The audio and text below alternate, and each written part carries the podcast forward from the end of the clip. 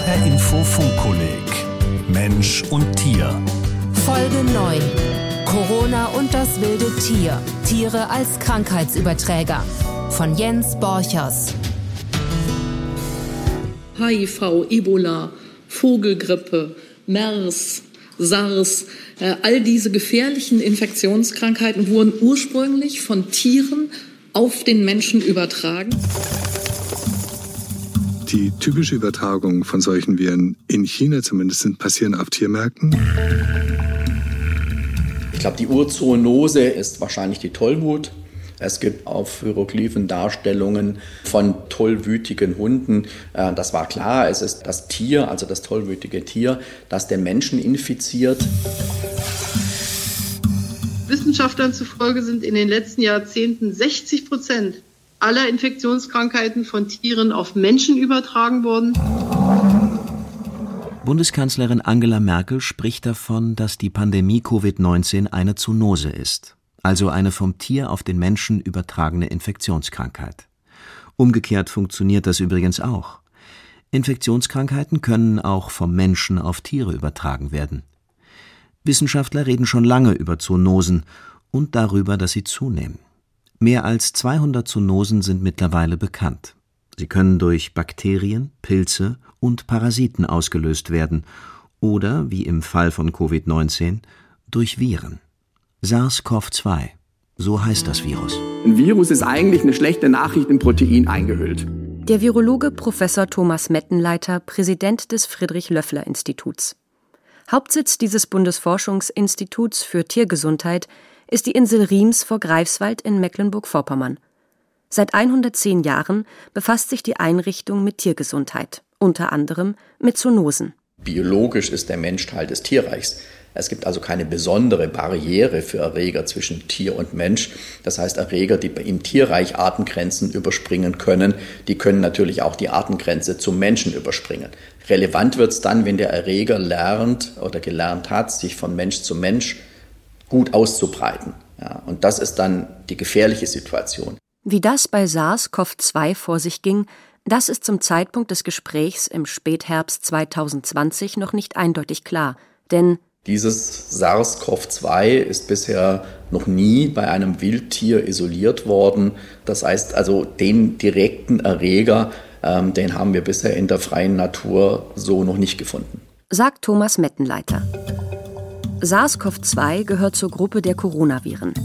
Die kennt man aus allen Wirbeltiergruppen, von Fischen über Truthühner bis zum Weißwal. Besonders viele Coronaviren wurden in den Körpern von Fledermäusen gefunden, wie etwa Hufeisennasen. Bei Tieren also, die viel herumfliegen. Tieren aber auch, die beispielsweise in China als sogenanntes Bushmeat gegessen werden.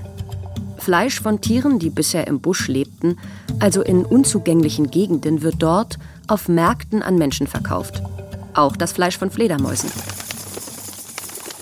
Eine These für die Verbreitung von SARS-CoV-2 könnte also sein, das Virus kam mutmaßlich von Fledermäusen in China, dort sprang es auf ein anderes Tier über, das auf einem Markt in Wuhan auf engstem Raum mit Menschen in Berührung kam. Von diesem Zwischenwirtstier ging es auf den Menschen über, verbreitete sich dann in Windeseile von Mensch zu Mensch und trat so seine Reise um die Welt an.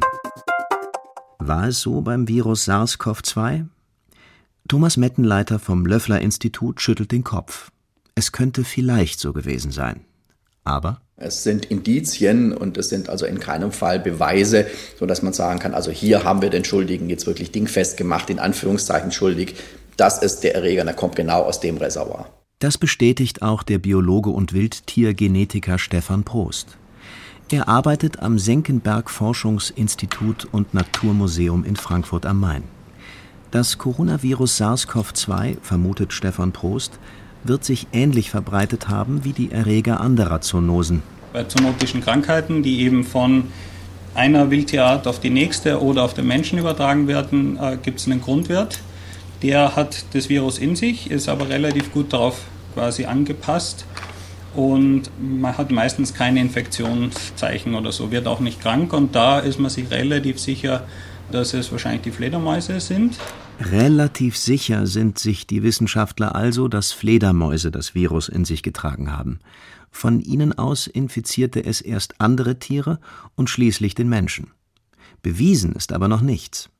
Die Fledermaus könnte der Grundwirt oder auch Reservoirwirt für SARS-CoV-2 sein. Und was wissen wir über den Wirt, der das Virus möglicherweise als Zwischenstation von Fledermäusen übernahm und dann an den Menschen weitergab? Senckenberg-Forscher Stefan Prost sagt: Relativ wenig. Also die Vermutung ist auf alle Fälle, es dürfte sich um Säugetiere handeln, die quasi irgendwie Kontakt hatten mit wahrscheinlich Fledermäusen. Es könnte jetzt zum Beispiel ähm, eben Schuppentier war im Gespräch, das passt aber nicht ganz. Was auch bei SARS zum Beispiel der Zwischenwert war, waren sogenannte Schleichkatzen, die sehr stark auf diesen Märkten gehandelt werden. Äh, Marderhund wird auch sehr stark auf diesen Wildtiermärkten angeboten. Also die Vermutung ist eben, es handelt sich um ein Säugetier, äh, das wahrscheinlich auf diesem Markt oder irgendwo mit Menschen Kontakt hatte. Es ist schwierig nachzuvollziehen, woher genau eine Zoonose kommt. Gut ein Jahr nach dem Beginn der Covid-19-Pandemie ist die Lage beim Erforschen ihres Ursprungs nach wie vor unklar. Thomas Mettenleiter bringt sie so auf den Punkt. Wo, wie und wann wissen wir nicht genau. Das Wo, Wie und Wann herauszubekommen, wäre allerdings ganz wichtig, sagt Stefan Prost. Je mehr wir verstehen, wie es funktioniert, desto besser können wir präventiv arbeiten. Auch, was halt zum Beispiel wichtig ist, man weiß zum Beispiel beim MERS, dass äh, also das Middle Eastern Respiratory Syndrome, da weiß man zum Beispiel, dass die Übertragung von Mensch auf Mensch nicht gut funktioniert. Das heißt, es geht wahrscheinlich von Dromedar auf Mensch die ganze Zeit. Und da kann man dann einfach, indem man nur schaut, wie man mit Dromedaren umgeht, schon relativ viel machen. Forscher auf der ganzen Welt tragen Mosaiksteinchen zusammen. Sicher ist aktuell, das Virus ist der Erreger einer Zoonose, einer vom Tier auf den Menschen übertragenen Krankheit. Wahrscheinlich kommt das Virus ursprünglich von Fledermäusen in China, wurde erst auf ein anderes Säugetier, schließlich auf Menschen übertragen und breitete sich dann weltweit aus.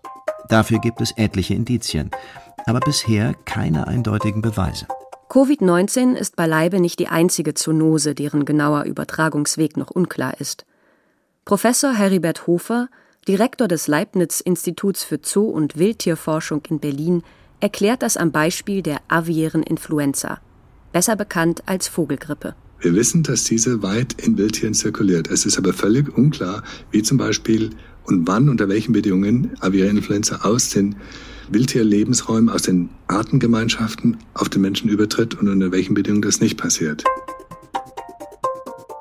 Warum ist das so schwer herauszufinden?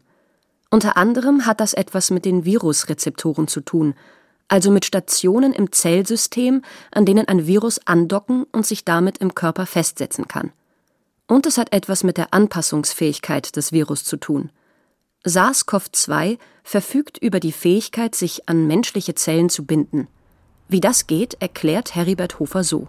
Jeder kennt den Masterschlüssel, den Generalschlüssel, der so gestrickt ist, dass er in viele Schlösser passt.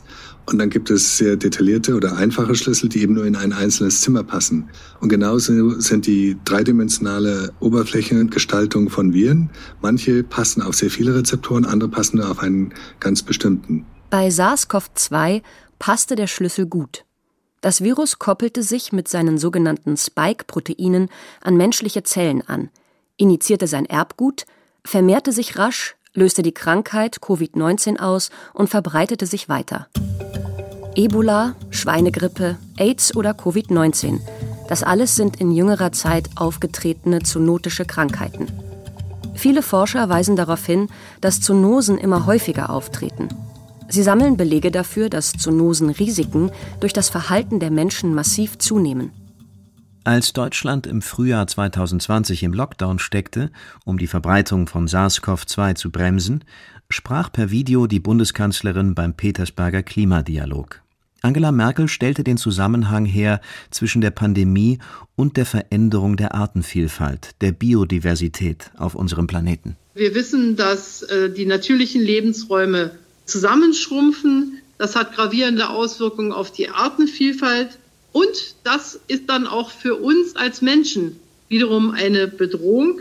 Ich will ein Beispiel nennen. Wissenschaftlern zufolge sind in den letzten Jahrzehnten 60 Prozent aller Infektionskrankheiten von Tieren auf Menschen übertragen worden. Und das ist insbesondere auf die verstärkte Nutzung bislang ungestörter Lebensräume und der damit verbundene Nähe zu wilden Tieren zurückzuführen. Der AIDS-Erreger HIV kam von Schimpansen, das MERS-Virus von Dromedaren, SARS-CoV-1 und 2 wahrscheinlich von Fledermäusen. Dass solche Viren übertragen werden, ist umso wahrscheinlicher, je enger Menschen und nichtmenschliche Tiere zusammenkommen. Wildtiermärkte. Auf ihnen sind Tier und Mensch extrem nah beieinander. Im April 2020 veröffentlichte die Tierrechtsorganisation PETA Videoaufnahmen von solchen Märkten in Asien. Auf den Bildern sind Affen, Fledermäuse oder Schleichkatzen zu sehen. Tauben, Schildkröten, Katzen oder Hasen. Die Aufnahmen stammen, so gibt es die Tierrechtsorganisation an, aus der Zhejiang-Provinz in China, aus Indonesien und Vietnam. Gefilmt worden sei nach dem Beginn der Covid-19-Pandemie. China beispielsweise hatte seine Wildtiermärkte offiziell zunächst geschlossen. Denn es soll ein Markt in Wuhan gewesen sein, auf dem der Covid-19-Erreger erstmals auf den Menschen überging. Doch Peter gab an, in China dennoch offene Märkte gefilmt zu haben. Solche Märkte, sagt Stefan Prost vom Frankfurter Senckenberg-Institut, sind ideale Orte für die Weitergabe von Erregern. Prost hat sich intensiv mit Wildtiermärkten beschäftigt. Er hält zwei Faktoren für ausschlaggebend bei der Übertragung von Erregern. Auf der einen Seite ist es so, dass auf Wildtiermärkten sehr enger Kontakt zwischen Mensch und Tier ist. Also vor allem zwischen Wildtieren und Mensch, weil die werden in Gehegen gehalten am Markt direkt. Sie werden dann auch meistens in Asien und äh, Afrika auch direkt am Markt geschlachtet. Das heißt, es gibt einen sehr, sehr engen Kontakt zwischen Tier und Mensch unter oft äh, mindesten hygienischen Bedingungen. Und was dann ganz stark dazu kommt, ist, die Tiere sind gestresst. Das heißt, äh, durch diesen am Markt bringen, das Einfangen, das Lagern, dieser äh, auf engstem Raum mit vielen anderen Tieren und Tierarten zusammen, ist auch das Immunsystem geschwächt der Tiere. Das heißt, die Übertragung zwischen Tieren funktioniert sehr, sehr leicht oder viel leichter als normal. Aber nicht nur auf solchen Wildtiermärkten tun wir Menschen viel, um Zoonosen wahrscheinlicher zu machen. 7,8 Milliarden Menschen dringen immer tiefer in die Lebensräume der Tiere vor auch von Tieren, die Erreger in sich tragen, die vielleicht sogar zunächst ungefährlich sind für Menschen. Diese Erreger können sich aber so verändern, dass irgendwann doch ein Spillover-Effekt, also ein Überspringen auf uns Menschen, möglich werden kann. Das Risiko steigt durch immer mehr Nähe zwischen Menschen und Tieren. Dazu trägt auch bei, dass mit Wildtieren gehandelt wird. Die Tiere werden aus unterschiedlichsten Gründen gejagt und gefangen weil etwa aus ihren Organen angebliche Heilmittel hergestellt werden, weil Menschen exotische Tiere als Haustiere halten wollen, weil sie mit einem Tier religiöse Bedeutungen verbinden. Andere Beispiele Straßenbau, neue Wohngebiete, wenn neue Rohstoffvorkommen entdeckt und ausgebeutet werden. In Asien, Afrika, Lateinamerika oder Europa. Überall dringen Menschen in Gebiete vor, in denen bisher nur Wildtiere heimisch waren – auch Landwirtschaft spielt eine große Rolle, sagt Senckenberg-Forscher Stefan Prost. Die Avocado kommt jetzt sagen aus Südamerika. Da ist es einer der größten Gründe, dass Regenwald abgeholzt wird. Regenwaldabholzung führt dazu, dass die Tiere keinen Lebensraum haben. Die Tiere müssen irgendwo hin, sind sehr gestresst, haben plötzlich mehr einen engen Kontakt mit Menschen. Es kann dann auch zu Zoonosen vermehrt kommen, beziehungsweise merken wir auch, dass äh, in Bereichen, wo es eben Raubbau an Biodiversität gibt, auch einen vermehrten Wildtierhandel dann wieder gibt, illegalen Wildtierhandel, weil plötzlich Zugang ist zu diesen Bereichen. Lebensräume werden zerstört, bestimmte Arten kommen nicht mehr vor. Das Artensterben begünstigt die Ausbreitung von Viren. In intakten Ökosystemen herrscht eine Art Gleichgewicht der Krankheitserreger, die in Tieren vorkommen. Die Erreger sind artspezifisch. Das bedeutet, ihre Wirtstiere sind Spezialisten für diese Viren. Wie krankheitserregend die Viren sind, ist unter anderem eine Frage der Anpassung ihrer Wirte. Deshalb zeigen in intakten, ausbalancierten Ökosystemen Reservoirwirte oft keine Krankheitssymptome, während neue Wirte schwer geschädigt werden können. Wenn viele Arten ausgerottet werden und sich ökologische Gleichgewichte verändern, werden die Viren gewissermaßen heimatlos und suchen neue Wirte. Sie finden sie bei den übrigbleibenden sehr anpassungsfähigen Arten. Die werden Wirtstiere für immer mehr Viren. Deshalb nennt man sie in der Wissenschaft Generalisten. Und weil diese Generalisten in vielen Situationen gut zurechtkommen, tragen sie die Viren auch in ganz neue Lebensräume und Regionen hinein, bis in Dörfer und Städte. Ratten, Fledermäuse, Affen. Mit diesen Generalisten verbreiten sich auch die Erreger, die sie in sich tragen. Diese Erreger passen sich ebenfalls an. Sie entwickeln durch Mutation die Fähigkeit, auch auf Arten überzuspringen, für die sie bisher keinen Zugangsschlüssel hatten. Dadurch erhöht sich die Wahrscheinlichkeit, dass sie auf andere Tiere, also auf Zwischenwirte, übergehen. Sandra Junglen forscht am Institut für Virologie der Charité in Berlin über Erreger, die von Moskitos übertragen werden. Die Privatdozentin kümmert sich in diesem Zusammenhang auch um die Frage, welche Folgen es hat, wenn sich Ökosysteme verändern, wenn etwa Regenwald abgeholzt wird und sich dadurch neue Infektionskrankheiten ausbreiten. Kommt es jetzt zu einer Störung von Ökosystemen, führt es dazu, dass bestimmte Arten aussterben, weil bestimmte Arten einfach nicht so gut mit ähm, veränderten Umweltbedingungen klarkommen. Und das führt dann dazu, dass andere Arten sich vermehren, die eben sehr gut mit solchen Umweltveränderungen klarkommen, sich anpassen können. Und solche Arten tragen oft auch Erreger in sich, die sich leicht anpassen können oder die ein, so sagt man, ein zoonotisches Potenzial haben, also ein Potenzial auf den Menschen überzugehen oder auch zum Beispiel auf Nutztiere überzugehen. Der Erreger, der auf Menschen überspringt, ist das eine Problem. Das zweite ist, dass die Wissenschaft bisher zu wenig darüber weiß, wann, wie und unter welchen Voraussetzungen das geschieht, sagt Forscherin Sandra Junglen. Wie lange dieser Prozess dauert, bis es zu einer Infektion von Menschen kommen kann und sich ein Erreger, die, die sogenannte Speziesbarriere, überspringen kann, was dazu alles passieren muss, das weiß man gar nicht genau. Immer wieder schaffen Menschen günstige Bedingungen für ein Überspringen von Erregern. Dass die Menschen in vielen Fällen durch immer tieferes Vordringen in Tierhabitate das Risiko neu entstehender Zoonosen erhöhen, das haben internationale Wissenschaftler 2019 übereinstimmend in einem Bericht für die Vereinten Nationen beschrieben.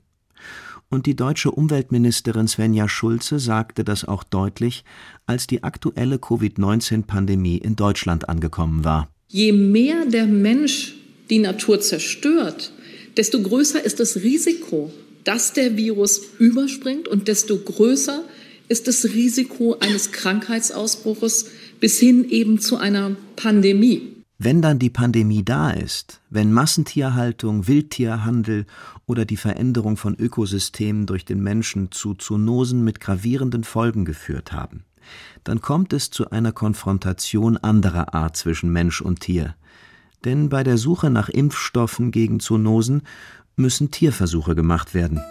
Beispielsweise beim Friedrich-Löffler-Institut auf der Insel Riems. Im Laufe der Suche nach einem Impfstoff oder Medikament wird zunächst mit Zellkulturen gearbeitet. Anschließend sind dann Tierversuche der nächste Forschungsschritt. Thomas Mettenleiter schildert, was am Löffler-Institut auf der Suche nach einem Impfstoff im Tierversuch gemacht wird. Tierversuche in den Bereichen sind nach wie vor unverzichtbarer Bestandteil. Wenn Sie zum Beispiel die Reaktion des Immunsystems eines Organismus auf einen Erreger testen wollen, und das ist ja das, was bei Impfstoffentwicklung das A und O ist, dann brauchen Sie den Gesamtorganismus. Sie können einzelne Parameter separat äh, auch möglicherweise anders testen, aber dieses Zusammenspiel, diese sehr hohe Komplexität, die letztendlich dazu führt, ob es zum Schutz kommt oder eben nicht, die können Sie eigentlich nur am Organismus testen. Zunächst muss geklärt werden, welches Tier sich für Tests mit einer bestimmten Krankheit eignet. Im Falle von SARS-CoV-2 sind es Frettchen. Frettchen werden als Modellsystem für respiratorische Erkrankungen des Menschen verwendet, insbesondere für die Grippe, also für Infektionen, die sich äh, im Wesentlichen im Atmungstrakt abspielen, wie eben SARS-CoV-2 auch. Das heißt, wir haben Frettchen infiziert, um zu sehen, ob wir hier einige der klinischen Erscheinungen, überhaupt der Parameter der SARS-CoV-2-Infektion beim Menschen nachstellen können im Tiermodell, um dieses Modell dann zu nutzen, um zum Beispiel Impfstoffe zu testen. Thomas Mettenleiter hält solche Versuche an Tiermodellen weiterhin für notwendig. Tierschutz- und Tierrechtsorganisationen sprechen eine andere Sprache. Ärzte gegen Tierversuche hält Medikamententests an Tieren grundsätzlich für falsch und nutzlos. Gemeinsam mit elf anderen Tierschutzorganisationen schrieb die Vereinigung einen offenen Brief an die Ministerien für Landwirtschaft und Forschung. Tenor Tierversuche bei der Impfstoffforschung seien sehr wohl verzichtbar. Jetzt räche sich, dass etwa die sogenannte 3R-Forschung zuvor nur minimal gefördert worden sei. 3R-Forschung. Diese Bezeichnung kommt von Replacement, Reduction und Refinement. Zu Deutsch Vermeidung, Verringerung, Verfeinerung von Tierversuchen. 1959 wurde dieses Konzept vorgestellt. 2017 richtete die Justus-Liebig-Universität Gießen ein Forschungszentrum für Vermeidung, Verringerung und Verfeinerung von Tierversuchen ein. Die Leiterin dieses Zentrums, Professorin Stefanie Krämer, sitzt mit ihrer Forschung zwischen den Stühlen. Etwa 2,8 Millionen Versuchstiere wurden 2018 für die Forschung eingesetzt. Das ist ein Streitthema. Stefanie Krämer ist sich dessen natürlich bewusst und beschäftigt sich intensiv mit den ethischen Fragen rund um Tierversuche. Auf der einen Seite drängen die Tierschützer, die solche Experimente für grausam und verzichtbar halten. Auf der anderen Seite stehen die Wissenschaftler. Sie sagen, gerade bei der drängenden Suche nach einem Corona-Impfstoff brauche man die Tierversuche. Alternativen dazu seien, zumindest noch, nicht praktikabel. Stefanie Krämer kennt ihr Hauptargument. Das ist ja sozusagen das Argument der Wissenschaftler, dass man ab einem bestimmten Punkt dann doch ins System Tier gehen müsse, um bestimmte Effekte analysieren zu können. Das System Tier heißt Tests an Tieren, deren Organsystem auf eine Infektionskrankheit ähnlich reagiert wie das des Menschen. Doch für die Zukunft zeichnen sich an dieser Stelle Alternativen ab. Auch hier ist es so, dass ich ein sehr, sehr großes Potenzial im Bereich der In-Silico-Forschung sehe. Das heißt tatsächlich in diesen computerbasierten Modellen und tatsächlich eben auch zukünftig in diesen Modellen wie Mini-Organe, Organ on a Chip. Organ on a Chip. Damit versuchen Wissenschaftler, die Funktionsweise von Organen in einer Zellkultur auf einem Computerchip zu simulieren. Solche computerbasierten Alternativen zu Tierversuchen sind aber noch nicht weit genug entwickelt. Die Forschung zur Herstellung von Mini-Organismen aus Zellmaterial oder von Mini-Organen sind es ebenfalls nicht. Aber Stefanie Krämer verweist darauf, dass die langjährige Forschung beispielsweise an Mini-Gehirnen Fortschritte zeigt. Wissenschaftler haben Mini-Gehirne entwickelt, an denen elektrische Impulse gemessen werden. Zu relativer Berühmtheit sind ja mittlerweile diese sogenannten Mini-Brains avanciert. Man kann die sogar mit bloßem Auge in den Petrischalen erkennen. Sie sehen aus wie so kleine Zellkomplexe, wie kleine Mini-Gehirne.